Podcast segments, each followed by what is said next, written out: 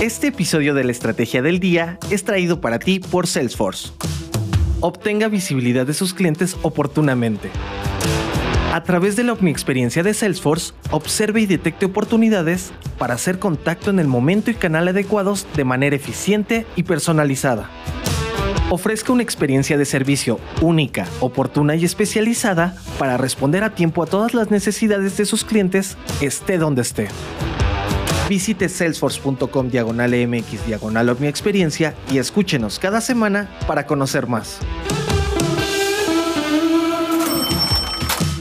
Muy buenos días. Hablemos de los claroscuros de Dos Bocas y el aeropuerto Felipe Ángeles, las dos obras que estamos por ver estrenarse en los próximos meses. También el estatus de México frente al COVID y un nuevo producto de Bloomberg Línea para los que gustan de seguir el comportamiento de las divisas.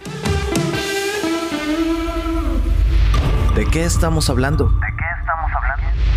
Inicia la cuenta regresiva para dos de las mega obras estrella del presidente Andrés Manuel López Obrador Mientras vemos cómo la construcción del tren Maya en el sur del país se torna compleja en medio de cambios de trazo, cambios de jefes y una declaratoria considerada como expropiatoria para obtener terrenos, tenemos un avance un poco más claro y a todo vapor en lo que será la refinería de Dos Bocas, en Tabasco, y el Aeropuerto Internacional Felipe Ángeles en la base aérea militar de Santa Lucía, en el Estado de México. Hay prisa, pero ¿cuáles son los detalles que hay que notar en cada una de estas obras al momento? Empecemos por el aeropuerto. Está programado para iniciar operaciones en primavera, el 21 de marzo.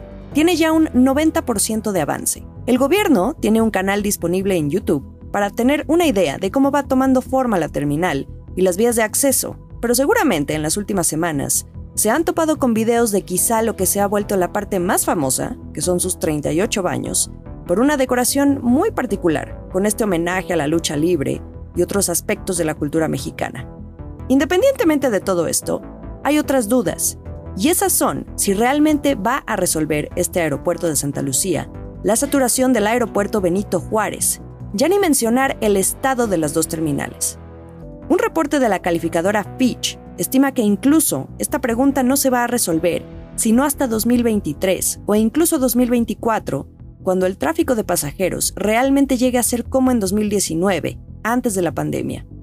Lo que sí veremos a partir del 21 de marzo es que también estarán conectadas estas vías de acceso a la terminal y las calles y hasta viaductos y llegada del tren suburbano que está prometiendo el presidente para agilizar el tráfico. Ojo con la conectividad terrestre. Y luego, Dos Bocas. Su fecha de inauguración está planeada para el próximo 2 de julio, una fecha que coincide por un día cuando el presidente ganó la elección presidencial el 1 de julio de 2018. Este fin de semana, la secretaria de Energía, Rocío Nally, publicó en su cuenta de Twitter que la obra se está construyendo en tiempo récord. Pero ¿qué hay detrás de este tweet de la secretaria? El viernes, Bloomberg News publicó una investigación que revela en exclusiva que se espera que la refinería cueste un 40% más que lo presupuestado para su construcción, y es poco probable que quede lista para el 2 de julio. ¿Y por qué importa? Porque en esta refinería, así como la de Deer Park, que acaba de comprarle a Shell, depende la ambición del gobierno de volverse autosuficiente en la producción de gasolinas, es decir, no importarlas. ¿De dónde sale esta información del sobrecosto? Personas familiarizadas con el asunto dijeron que terminará costando unos 12.500 millones de dólares, cuando originalmente el presupuesto estaba calculado para ser de 8.900 millones. ¿Y de dónde podría venir este aumento? en los retrasos en la construcción y en el costo de los materiales.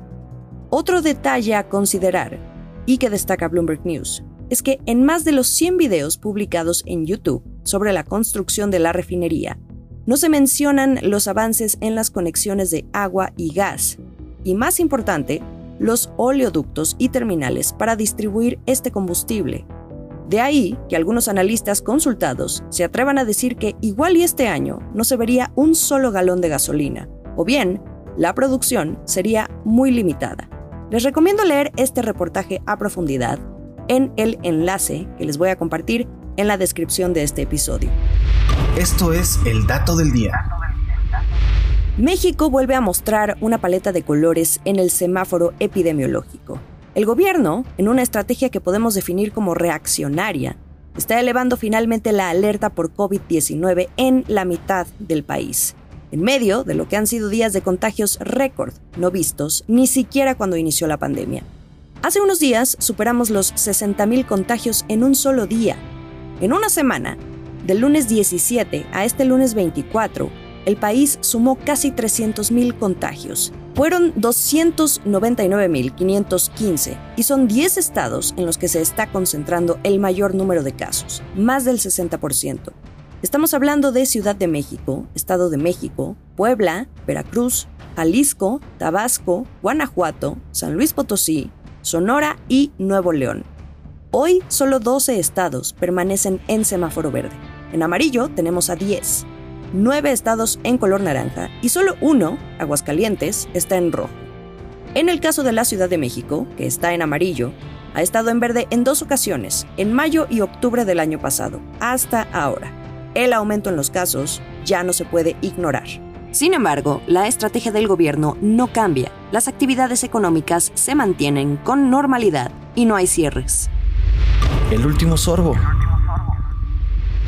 Hoy reservo este último sorbo para darles una noticia de casa. Tenemos listo un nuevo contenido hecho y pensado para ustedes. Lo estrenamos este lunes en bloomberglinea.com. Se llama Línea de Cambio. A ustedes que les gusta seguir el pulso de los mercados financieros, pero también del comportamiento del mercado de divisas, el tipo de cambio y cómo se comportan no solo el peso mexicano, sino las monedas de toda la región frente al dólar estadounidense, estamos estrenando un gran resumen que van a poder encontrar en el sitio web una vez que cierren los mercados. Esto con el análisis más preciso de su desempeño diario y del porqué de su sube y baja. Y para ello tenemos a Paola Villar, editora en Bloomberg Línea, basada en Perú, quien lo estará escribiendo para ustedes todos los días. Vamos a escuchar los detalles de su propia voz. Hola Jimena, ¿cómo estás? Tengo novedades muy interesantes de un nuevo producto que estamos lanzando desde hoy en Bloomberg Línea y me gustaría invitar a quienes nos están escuchando a conocer más de línea de cambio, el newsletter diario que tendrán todas las novedades sobre las divisas de Latinoamérica y su cotización día a día. Les vamos a estar contando cuáles son las divisas regionales que más están apreciándose frente al dólar y cuáles están bajando. Les vamos a dar información de primera mano sobre las opciones de inversión en estas divisas y las últimas incidencias que guían los precios cambiarios en América Latina,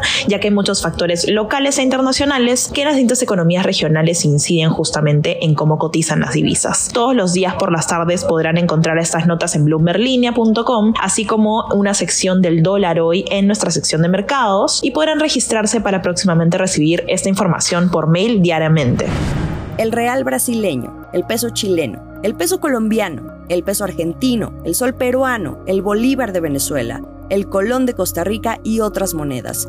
Todo lo que ustedes necesitan saber con datos curiosos y también comentarios de analistas. Si ustedes acceden al sitio de bloomberglinea.com, en la esquina superior derecha podrán encontrar un botón negro para suscribirse a este nuevo producto que, como bien dice Paola, pronto va a llegar todas las tardes directo a su bandeja de entrada. Última semana de enero. Vuelven los datos económicos. En México, dos claves. Para estas horas ya conocemos el dato de inflación a la primera quincena de enero. Los detalles ya los pueden encontrar en bloomberglinea.com o a través de nuestras redes sociales. Mañana ahondamos en ello.